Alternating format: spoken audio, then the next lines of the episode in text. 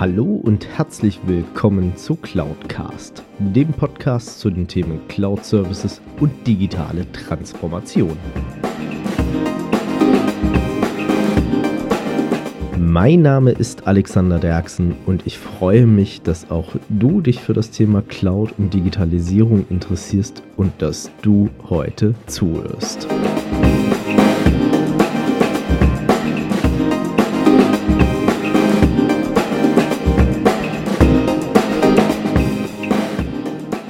Ja, hallo und herzlich willkommen zu Folge 76 von Cloudcast. Und ich hoffe, ihr hattet alle schöne Ostern.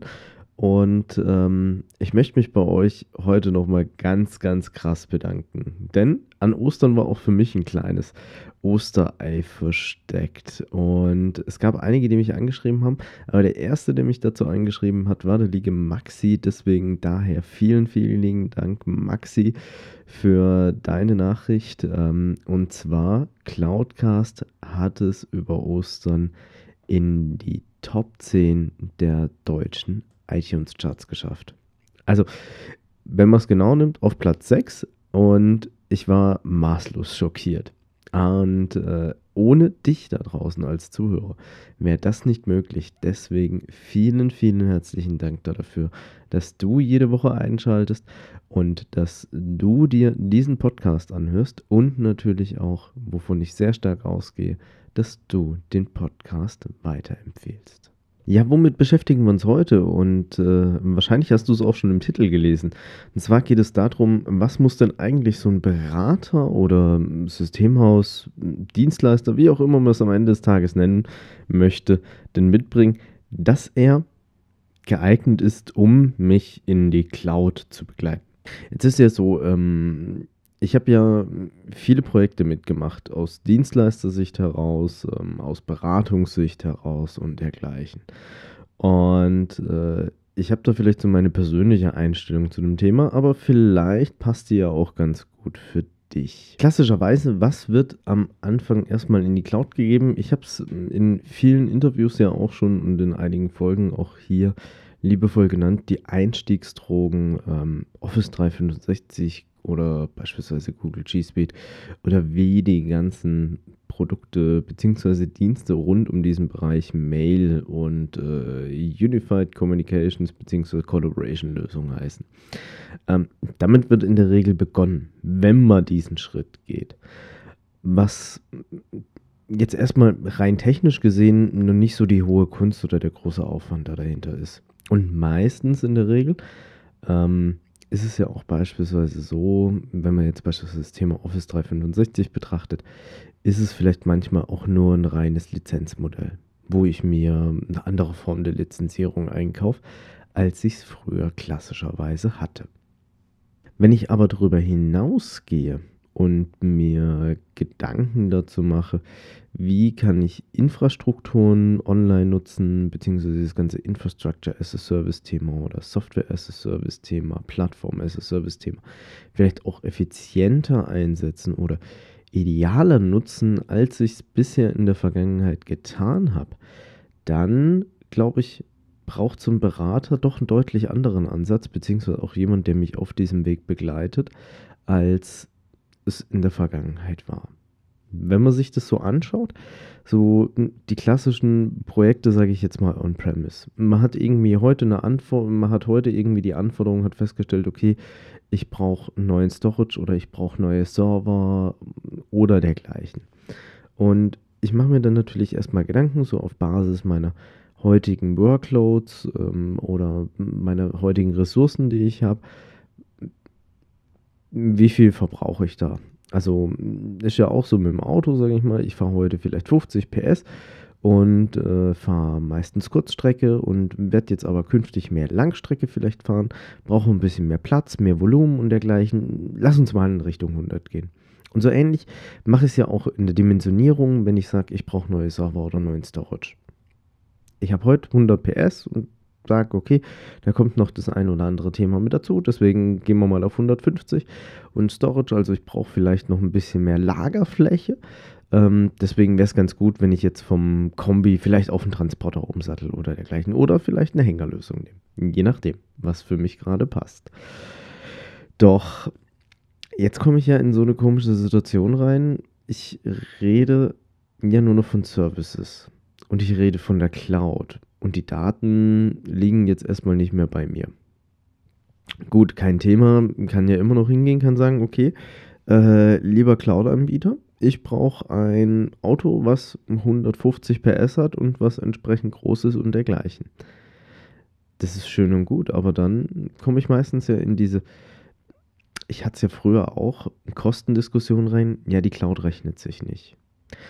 Und da ist meines Erachtens dann ein guter Berater gefordert, weil er muss natürlich dann schauen, beziehungsweise ein guter Begleiter während dieser Migration, weil er muss schauen, was für Technologien stehen mir zur Verfügung? Welche Dienste kombiniere ich vielleicht im Idealfall miteinander? Gehe ich hin und sage, okay, ich betreibe jetzt beispielsweise keinen eigenen SQL-Server mehr für Datenbanken, sondern ich kaufe das als Plattformservice beim jeweiligen Anbieter hinzu und migriere die Daten dahin, weil es vielleicht kosteneffizienter ist und nicht diese enorme Verfügbarkeit an die Anwendung gefordert wird. Hingegen im Umkehrschluss wenn ich sage, okay, ich kann vielleicht gewisse Masch Systeme von ihrer bisherigen Dimensionierung herunterfahren, dann fahre ich sie herunter. Und das ist meines Erachtens die hohe Kunst, die heutzutage ein Anbieter haben muss, beziehungsweise ein Dienstleister, der mich in die Cloud begleitet. Er muss verstehen, was hängt dafür für ein Prozess da dahinter, um auch sagen zu können, okay, was sind die passenden Systeme, sei es Software-Applikationen oder auch Infrastrukturlösungen oder auch Plattformlösungen, die ich dafür nutzen kann. Und im Gegenzug, wie kann ich diese möglichst effizient einsetzen und nutzen? Welche Vorteile bringt es mir, welche Nachteile bringt es mir? Weil natürlich, nehmen wir jetzt mal das Thema SQL als Plattformservice, dann hat es auch gewisse Nachteile, die es sicherlich mit sich bringt. Ich habe nicht so viel Zugriff auf die Datenbank, ich kann nicht so viel damit machen und dergleichen. Aber ich kaufe mir dafür einen standardisierten Service ein. Muss natürlich dann schauen, im Umkehrschluss, welche Applikation fahre ich da drauf, ist ein ERP-System oder dergleichen. Dann muss ich ja auch schauen, dass das möglichst immer im gleichen Release-Zyklus immer mit der SQL-Server-Plattform kompatibel ist beispielsweise. Also solche Thematiken muss ich einfach mit berücksichtigen. Und vielleicht ist es ja dann auch so, dass man gemeinsam zur Erkenntnis kommt, dass vielleicht die Einführung einer gesamt neuen Technologie sogar das bessere wäre. Das bessere Modell, das kostengünstigere, das effizientere oder was natürlich mehr den Zwecken des eigenen Unternehmens dann entspricht. Also sprich, vielleicht eine höhere Flexibilität bietet, eine höhere Agilität. Oder am Ende des Tages vielleicht einfach nur günstig ist weil ich sage, ich brauche hier einen Low-Budget-Service, der mir für ein gewisses Projekt einfach zur Verfügung steht. Darüber hinaus sehe ich allerdings auch immer dann diesen Punkt, weil die Berater gibt es natürlich da, da draußen, die sagen, ich unterstütze dich in diesen, bei diesem Weg und ich gebe dir all mein Know-how da auch zur Verfügung und schaue, welche Lösungen sind die passenden für dich. Aber dann fehlt vielleicht an der einen oder anderen Stelle wieder diese ganzheitliche Betrachtung. Also, wie steht es um das Thema Backup, wie steht es um das Thema Security und so weiter. Und das sind natürlich Sachen, die spielen da alle mit rein und sollten nicht unberücksichtigt bleiben. Und jetzt ist natürlich der Punkt, wo finde ich, wie finde ich heraus, welcher denn jetzt für mich der richtige ist. Sicherlich sind es ein paar kritische Fragen, die man hinterstellen äh, muss. Wie, wie lösen Sie das oder dergleichen? Auf der anderen Seite ist es natürlich auch so, wenn ähm, der Dienstleister sich wirklich dafür interessiert, welche Prozesse werden bei mir abgebildet, welche technischen Lösungen sind Stand heute vorhanden und dergleichen. Dann sollte ich natürlich auch aus Kundensicht heraus sagen, hey, ich gebe dir diese Informationen gerne bereitwillig zur Verfügung und wir schauen gemeinsam, wie wir das künftig lösen können. Und so können dann auch ideale Konzepte geschaffen werden, die dann auf mich persönlich zugeschnitten auch passen. Denn Cloud hat viel mit Standardisierung zu tun. Ich kaufe mir Standard-Services ein, Wobei, ob das jetzt ein Service ist oder einfach nur eine gewisse Leistung, ist was anderes. Aber ich kaufe mir diesen Dienst ein. Und ich sollte natürlich dann im Umkehrschluss schauen, ähm, wenn man das beispielsweise auch mit Kleidung vergleicht. Ich kaufe mir einen Anzug von der Stange in, keine Ahnung, Größe 48, weil ich der Meinung bin, das passt mir. Aber dann gibt es vielleicht das Problem, wenn ich ein bisschen kleiner gewachsen bin oder meine Füße nicht so lang sind, ich muss die Hose regelmäßig unten umnähen lassen.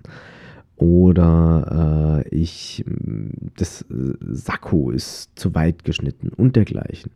Und das hat nichts vom Maßanzug. Das sieht dann so ein bisschen komisch aus, aber natürlich wir selber als Menschen gewöhnen uns an die äh, Thematik. Aber in der IT ist sowas natürlich gefährlich und vor allem, wenn ich für jeden Teil, den ich irgendwie als Ressource beziehe, auch noch Geld dafür bezahle.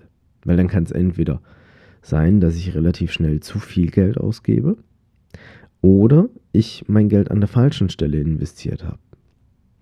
Und das sind natürlich solche Themen, die berücksichtigt werden müssen.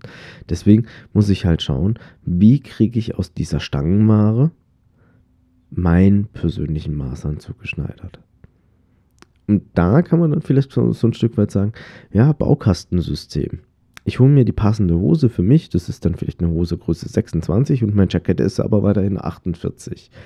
Und damit habe ich mir sozusagen meinen eigenen persönlichen Maßanzug zusammengestellt. Was kann man so als Fazit vielleicht aus dem Ganzen herausnehmen? Ähm, ich glaube unterm Strich, wenn ihr gerade aktuell auf der Suche nach einem Berater seid, informiert euch darüber, fragt ihn nach, welche Referenzen hat er, welche Projekte hat er schon umgesetzt. Nehmt es ihm aber auch nicht übel, wenn er keine Projekte vorzuweisen hat. Denn manchmal ist es einfach aus Compliance-Gründen und die DSGVO hat uns da ein großes Stückchen das Thema erschwert, dass wir sagen, wir gehen mit solchen Daten offen und ehrlich einfach um und sagen, ich habe hier einen Kunden, bei dem habe ich das und das Projekt umgesetzt. Deswegen wird das inzwischen sehr, sehr stark zurückgehalten. Und ähm, im Umkehrschluss, wenn der Dienstleister vielleicht noch nicht diese hundertprozentige Expertise hat, muss es nicht unbedingt schlecht sein. Denn vielleicht hat er auch andere Ideen und Lösungswege, wie er Themen angehen würde. Und die sind es auf alle Fälle wert, sich anzuhören. Und am Ende des Tages ist es ja dann auch so, man schaut sich die verschiedenen Dienstleister an und es entscheidet dann immer das Bauchgefühl. Doch worauf man achten kann, wie stark beschäftigt er sich mit mir, welche Lösungserfahrung hat er, welche Expertise, guckt er sich vielleicht auch verschiedene Lösungsanbieter an, die mich bei meinem Weg unterstützen können. Also, oder hat er nur den Fokus auf Microsoft-Technologien oder nur den Fokus auf Amazon oder auf Google? Ist es vielleicht im Vorfeld ein bisschen eingeschränkt. Der, der allerdings sagt, er kann irgendwie alle zumindest oberflächlich beurteilen, glaube ich, ist da schon mal eine gute Wahl, zumindest für ein grobes Architekturmodell. Wie es dann in der technischen Umsetzung am Ende des Tages aussieht, ist natürlich nochmal eine andere Thematik. Aber man kann so sich natürlich aus dieser High-Level-Perspektive immer weiter ins Detail dann hinunter begeben und dann schauen, was denn das Passende ist. Ich glaube, ein großer Irrglaube, den muss ich zum Schluss noch aufbrechen. Ich bin nicht der Überzeugung, dass der inzwischen, der die Beratung dahingehend macht und sagt, wie das Architekturmodell aussehen könnte, auch zeitgleich der sein muss, der es umsetzt. Denn so eine Architektenrolle, beziehungsweise auch diese Dienstleistungsrolle für so eine Beratung, ist auf einer viel höheren Ebene unterwegs, muss man ein gewisses Grundverständnis für die technische Implementierung und Umsetzung, Migration haben muss. Wie kann das vonstatten gehen? Und man muss nicht der Experte darin, glaube ich, sein, der es am Ende des Tages auch umsetzt. Und deswegen können das auch entkoppelte Einheiten voneinander sein. Und das macht es ja dann vielleicht auch einfacher, um bestehende Beziehungen nicht unbedingt immer gleich vor den Kopf zu stoßen, weil man dann einfach halt sagen kann, hey, ich habe mir hier einen Spezialisten gesucht, der macht nur die Beratung, der macht die Konzeptentwicklung und dergleichen, aber der bisherige Dienstleister oder auch Lieferant oder Partner, mit dem man das alles bisher on-premise umgesetzt hat, der bleibt weiterhin für die Migration bzw. dann das Doing da und steht einem auch weiterhin zur Seite. Ich hoffe sehr, dass euch diese Folge wieder gefallen hat und äh, zum Schluss natürlich noch ein kleiner Werbeblock für den Hamburg Innovation Summit. Also was ist der Hamburg Innovation Summit? Der Hamburg Innovation Summit richtet sich an alle, die Lust auf Innovation zum Anfassen, spannende Vorträge und einen Austausch mit den Treibern der Innovationsszene haben wollen. Diese Netzwerkveranstaltung bietet euch eine inspirierende Konferenz, Hands-on-Workshops im Academy-Teil sowie eine interaktive Expo mit über 70 Ausstellern. Vom Startup bis zum Science Center. Willkommen sind Vertreter aus Industrie, Wirtschaft, Wissenschaft und Politik, genauso wie Studierende und Auszubildende, die beim HHIS ihren künftigen Arbeitgeber treffen wollen. Wann findet das Ganze statt? Am 23. Mai 2019. Und wo? Wie es schon der Name sagt, in Hamburg, nämlich in den Altonaer Fischauktionshallen. Und ihr seid herzlich willkommen, dort vorbeizuschauen.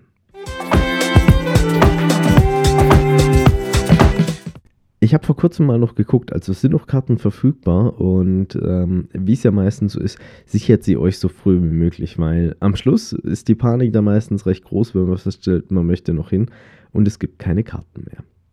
Ansonsten, ich treffe mich auch demnächst mit dem lieben Tarek, der ja unter anderem auf dem Hamburg Innovation Summit als Moderator unterwegs ist.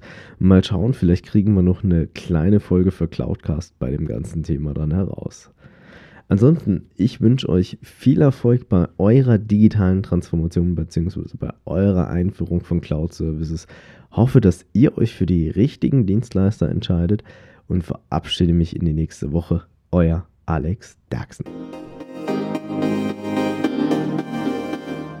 Wenn euch diese Folge gefallen hat, dann hinterlasst mir doch gerne eine Bewertung bzw. eine Rezension auf iTunes. Damit schafft ihr es, dass dieser Podcast noch mehr Leute erreicht und natürlich auch mehr in die Sichtbarkeit kommt. Ansonsten natürlich auch gerne teilen, liken und weiterempfehlen, je nachdem auf welcher Plattform ihr unterwegs seid.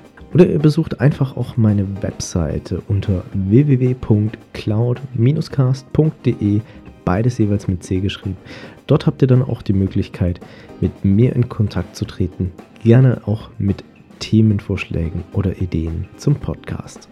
Und dann doch zum Schluss noch ein kleiner Hinweis in eigener Sache. Falls ihr noch eine passende Podcast-App sucht, es gibt seit kurzem Audio Now von TL Radio Deutschland. Die erste deutsche Podcast-App mit exklusiven Podcasts und Audioinhalten, die euch in einer klaren Struktur unterstützt, dass ihr genau den Content findet, der euch interessiert. Die Links dazu, wie ihr die App herunterladen könnt, findet ihr natürlich wie immer gewohnt unten in den Show Notes.